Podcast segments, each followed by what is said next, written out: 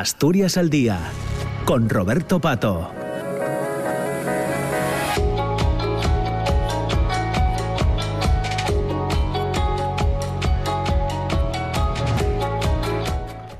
Son las 10 de la mañana y 6 minutos, ya nos hemos puesto al día con el boletín de noticias y ahora continuamos desde la Junta General del Principado casi hasta las 10 y media eh, en, este, en este programa en el que estamos hablando de la violencia eh, de género, de la, violencia machista, de la violencia ejercida hacia las eh, mujeres, que se conmemora mañana, día, día 25, y eh, esta tarde a las 6 está convocado el acto institucional. están con nosotros diputadas de los grupos políticos que tienen presencia en la Cámara, Covadonga Tomé de Podemos, Delia Campomanes de Izquierda Unida, convocatoria por Asturias, Sara Álvarez Rouco de, de Vox, Susana Fernández del Partido Popular y Mónica Ronderos del, del Partido Socialista.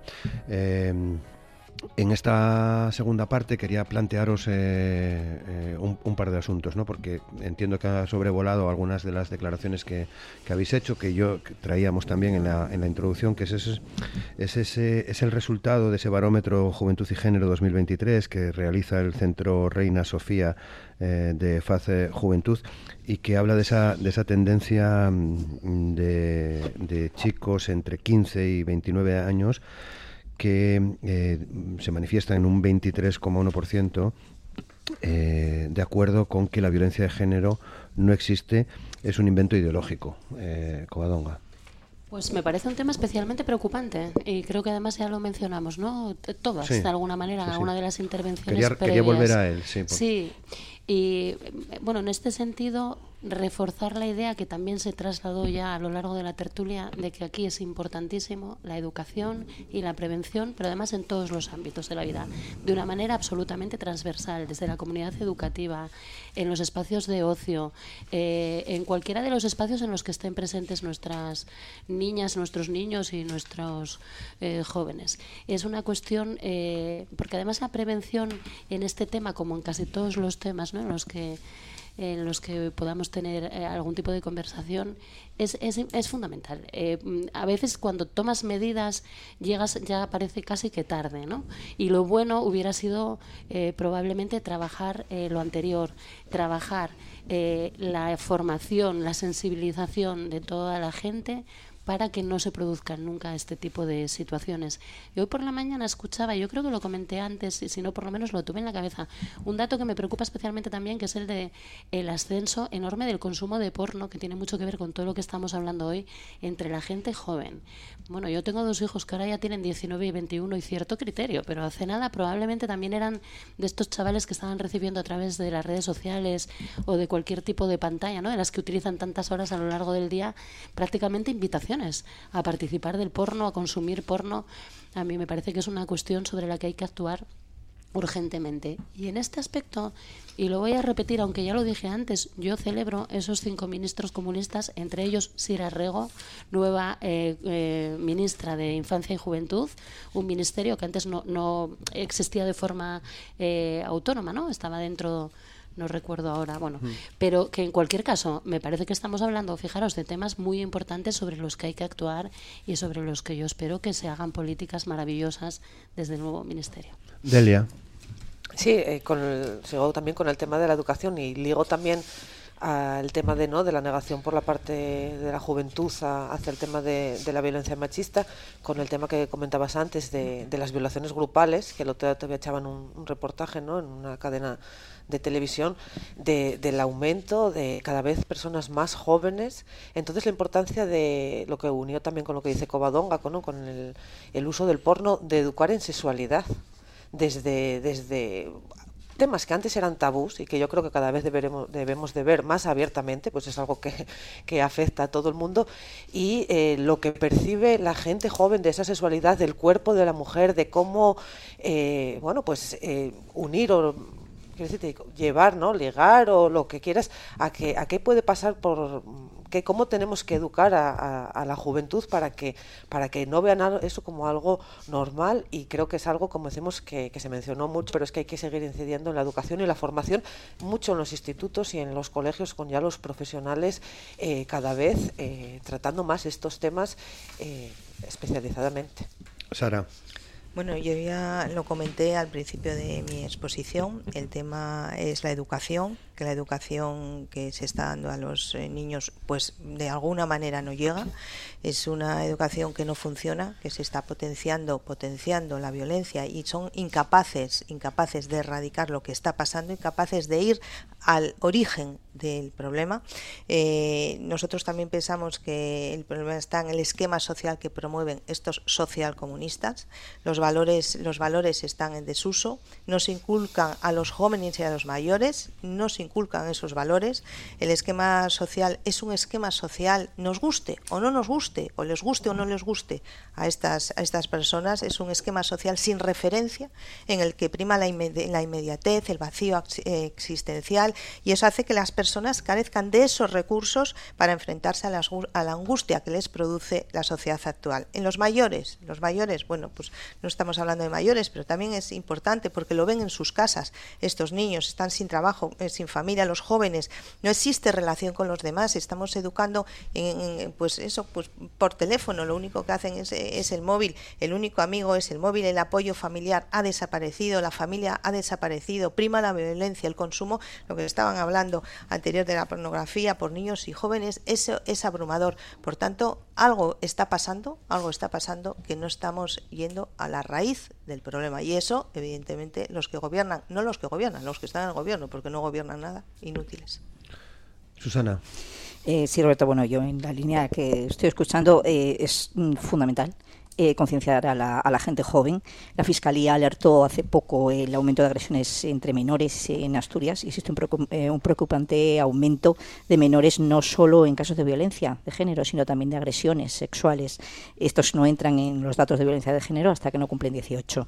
Eh, es difícil apuntar el motivo. Eh, en el artículo otro día que leía de la, de la fiscal eh, no se atrevía a dar un motivo, pero sí lo, que, lo que apuntó Covadonga es que las redes sociales y la pornografía están detrás de este aumento, según los profesionales de la salud eh, mental. El ciberacoso, las imágenes violentas, la pornografía a la que hacen adolescentes, incluso niños cada vez con más temprana edad. Eh, se les da un móvil pues antes de los nueve años y entonces pues tienen libertad absoluta. Aquí deberíamos los padres mmm, y los tutores eh, tener un ejercer un poco de control, ¿no? Detrás de todo ello está sin duda también eh, en relación también con lo que, que lo que dijo Sara el factor educacional de padres y tutores ante la falta de valores que existe en la sociedad, eh, yo creo que bueno cualquiera que seamos padres y madres es imprescindible poner el alza el respeto mutuo, es decir, primero respetarte tú, tú misma y luego respetar a los demás y la dignidad del ser humano que al final te diferencia de los animales que actúan simplemente por instinto. Mónica. Sí, bueno, eh, a ver, eh, un poco la línea en la que estamos eh, todas, ¿no? Eh, es un problema eh, muy difícil de atajar, una situación es algo muy complejo. Es cierto que la LOMLOE establece la obligatoriedad en, en, todas las etapas, la ley educativa de la educación afectivo-sexual. Eh, ya venía mm, en y bueno, vamos a ver que es obligatorio y tal, eh, en todas las etapas.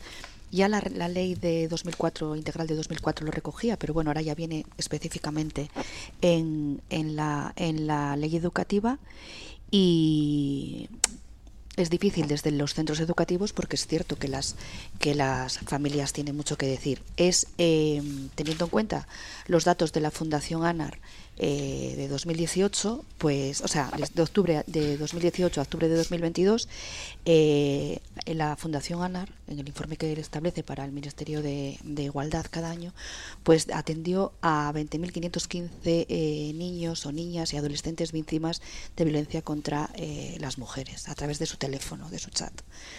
Y eh, dio respuesta a más de 380.000 peticiones de ayudas.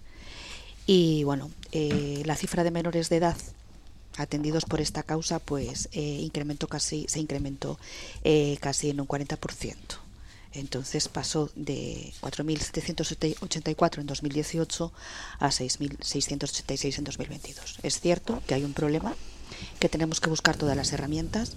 La ley educativa, insisto, habla de la eh, educación afectivo-sexual, que no tiene por qué ser un tema tabú, que es algo que está ahí, que forma parte del desarrollo de la persona. Y luego tenemos también la ley eh, integral contra la violencia de género de la infancia y la adolescencia, mm. que bueno, las herramientas las tenemos y es cuestión de, de, una forma transversal ir eh, trabajando y estableciendo las medidas oportunas. Sí, dos apuntes nada más, porque estamos hablando mucho de formación y da la impresión de que estamos hablando solo de formación de nuestros menores, ¿no? de los niños, las niñas, los jóvenes, los adolescentes. Igualmente importante la formación de los adultos, a través de escuelas de padres o de llamarlo como queramos. Eh, es importantísimo, porque bueno, no vaya a ser que al final a lo mejor algún chaval llegue a casa contando lo que le dijeron en el colegio y todavía tenga un problema a la hora de la cena. Porque a veces son eh, los adultos los que, son, no, somos los adultos los que somos capaces incapaces ¿no? de, de, avanzar a la misma velocidad que, que, avanza la sociedad y que avanzan estas cuestiones. Y formación, por supuesto, yo creo que lo comentó antes Delia, de todos aquellos que sean formadores a su vez o de todos aquellos que de alguna manera tengan contacto directo por su profesión, pues por ejemplo en la mía, la sanitaria, pero también las fuerzas de seguridad del Estado, en la comunidad educativa, etcétera, etcétera. Esto es muy importante. Y luego, en cuanto a los valores, hombre, vamos a ver, yo creo que la pérdida de valores se debe fundamentalmente al ultracapitalismo, al consumismo salvaje. Estamos a veintipoco de noviembre y ya tenemos el lucerío de Navidad a todo lo que da en un momento en que la crisis energética es uno de los principales problemas en el mundo. Quiero decir, la pérdida de valores no es secundario a gobiernos de izquierdas, ni muchísimo menos. Solo faltaba. A lo mejor ahí de lo que podemos hablar es de diferencia entre los valores que defendemos unos y otros. Y desde luego, mi partido defenderá siempre el respeto absoluto por la diferencia, por la igualdad, por los derechos humanos en definitiva, por las personas, por todas, absolutamente todas las personas, sin ningún tipo de discriminación ni distinción. Que efectivamente se están perdiendo valores, probablemente, pero tiene más que ver con este modelo de consumismo exacerbado y de sociedad que entre todos se viene construyendo desde hace mucho tiempo y que desde luego yo creo que desde la izquierda estamos intentando, eh, no sé si la palabra es desmontar o, por lo menos paliar las terribles consecuencias. Sara. Sí, eh, muy breve. Eh, la pérdida de valores, evidentemente, y mucho tiene que ver la destrucción de la familia. La familia es el núcleo fundamental en el que se va a, a hacer esos valores valores y a construir esas, esas personas. Y necesitamos más psicólogos, necesitamos muchos más psiquiatras para fomentar un esquema social que, que rellenen las carencias que pueden tener estas personas. Eso es fundamental. Perdóname un segundo, pero la familia no se destruye. A lo mejor lo que hay son diferentes, conceptos de familia que son igualmente respetables todas todas las familias, no, solamente las que a ustedes les parece bien. Bueno, pues yo, no dije soy una persona absolutamente dichosa en la vida porque mi familia desde luego no se destruyó, ni las familias que tengo alrededor, ni vivo en absoluto en esa sensación de destrucción de la familia. Es verdad que yo no estaba aquí el año pasado, entonces como estaba fuera estaba viendo que las familias por suerte seguían avanzando pues y construyéndose, pero diferentes modelos de familia. A lo mejor no el que les gusta a ustedes, ¿no? A mí me gustan todos los modelos, de, familia, pero está pues claro que pues los socialcomunistas van por, ese, por esa vía, por destruir a la familia. Bueno, quería aprovechar para pediros una última reflexión ya, porque son las 10 eh, de la mañana y 19 minutos. Eh, eh, mañana tenemos el día, el 25N, y al inicio del programa hablaba de, unos datos en torno al centro de, de crisis que lleva funcionando en Asturias desde 2020 en 2023, 296 mm, eh, personas entre víctimas y allegadas. Quería pediros una, una reflexión en torno a, así es un ejemplo de funcionamiento de COBA, COBADONGA. Eh, este recurso? Bueno, eh, yo creo que mm, puede funcionar mejor porque todo en la vida es mejorable, sin ningún tipo de duda, pero bueno, que desde luego es un comienzo y que es un buen comienzo, porque previamente no había nada, no había absolutamente nada. Luego todo lo que sea avanzar, desde luego, es positivo. Qué duda cabe que las cifras son tan escandalosas que desde luego, y como decía antes, yo creo que fue Susana, algo no estamos haciendo bien, esto es obvio, pero yo creo que precisamente ese pacto de Estado y esa unión entre los partidos y entre toda la sociedad y entre el movimiento feminista tiene que ser precisamente para mejorar esta y otras medidas y continuar mejorando, no continuar mejorando, no, empezar a mejorar las cifras. Delia. Sí, todo lo que se ponga en marcha y todo lo que suponga eh, intentar mejorar, pues evidentemente bienvenido y seguir trabajando. Con el tema de las víctimas, a mí también me gustaría resaltar la importancia ¿no? de, que cada vez eh, tengamos más eslóganes que pongan el. no revictimicen a la mujer y, la pongan como, digamos, la, no la causa, sino también la solución. Eh, es responsabilidad mía de denunciar, es tal, sino que, que hagamos ver ¿no? al conjunto de la ciudadanía que detrás de ese problema hay muchas dificultades para la que la persona denuncie. Eh, por eso es importante también los protocolos, ¿no? Cuando las mujeres llegan a denunciar, que se sientan, porque tiene que ser un, paso muy difícil, la gente pasa eh, vergüenza, muchas veces hay gente que se cuestiona, oye, ¿cómo no denunció antes? Bueno, pues hay que entender eh, todo el proceso y en ese caso facilitar y no también siempre poner la responsabilidad en la mujer y creo que va un poco en sintonía con lo que hablábamos antes también en estos centros o las campañas que visibilicemos al exterior dejen claro ese, ese mensaje. Sara. Pues eh, las, cifras son escandalosas, van en aumento, eh, no saben dar la solución y buscan, por supuesto, culpables. Eh, lo que tiene que hacer es encontrar soluciones y las tienen que encontrar las personas que, gobiernan, no las dan, van en regresión y siguen aumentando las víctimas y, y bueno, pues que ellos son los que tienen que dar esas soluciones y evidentemente no saben. Susana. Sí, bueno, respecto al servicio de atención de este centro de crisis para víctimas de agresiones sexuales, decir que somos pioneros en Oviedo, que se ha, que se ha copiado en muchas, en muchas comunidades autónomas, por, por lo tanto, si se ha copiado es que es bueno. y, bueno, eh, pues decir que bueno una de, la, una de las características que tienes es esa inmediatez, ¿no? Eh, que la intervención puede producirse en el mismo momento o inmediatamente posterior, mm, eh, o sea, en el mismo momento, justo después, en el que se haya producido un, supuesto de sexual sufrida. También, también se puede intervenir también en, bueno, en algún supuesto en el que se haya hecho en el pasado. Entonces tenemos un, bueno, el, equipo cuenta con, cuenta con psicólogos ¿no? que, que pueden pueden intervenir y acompañar a la mujer evitando esa revictimización. Y desde el centro también se proporciona orientación y apoyo que es importante a la familia, no solamente a la víctima, sino también a la familia, al entorno, y que existen también múltiples facilidades para acceder al servicio. O sea que el, dato al hilo de la información esta que es totalmente necesaria, pues que también cumple ese requisito, con lo cual yo creo que se valora de manera positiva. Mónica. Bueno, pues eh, celebrar que cuando las cosas funcionan, pues que todos lo, lo compartamos. Eh, vamos a ver, el centro ofrece, como decía Susana, asistencia a todas las mujeres que eh, sufren una agresión sexual en Asturias, pero independientemente de su lugar de residencia. Es decir, pueden ser mujeres de aquí o mujeres que sufran una agresión eh, aquí. Cuando hablábamos de la formación de los diferentes profesionales, pues hay acuerdos, hay formación con procuradores, con abogados, con jueces, con fuerzas y cuerpos, fuerzas y cuerpos de seguridad del Estado. Eh, para mm, saber tratar y saber eh, bueno pues intervenir y, actuar ¿no? con, estos eh, cuando una cuando una mujer llega con un problema de este tipo.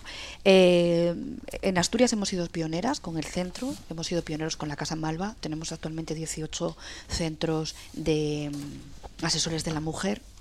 Y hombre en estos momentos y viendo que mm, esto funciona eh, que somos referentes, que aún así eh, es una lacra muy difícil de, mm, bueno, pues de erradicar.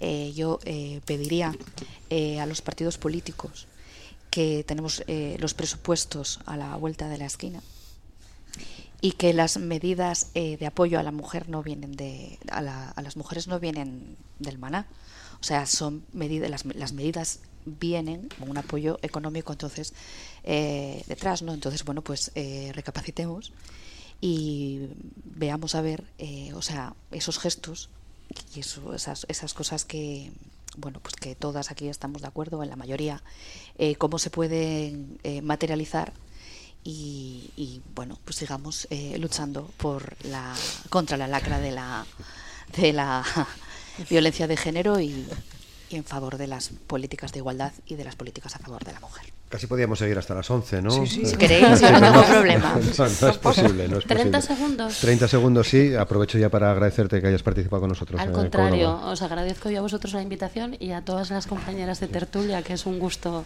debatir con vosotras. Pero me vais a permitir, por favor, hay una canción maravillosa de Bebe de su disco Pa' afuera telarañas, eh, ¿no? que, que me- me- dedicándoselo a todas las mujeres que nos puedan estar escuchando en este momento y que tengan algún tipo de violencia. ¿no?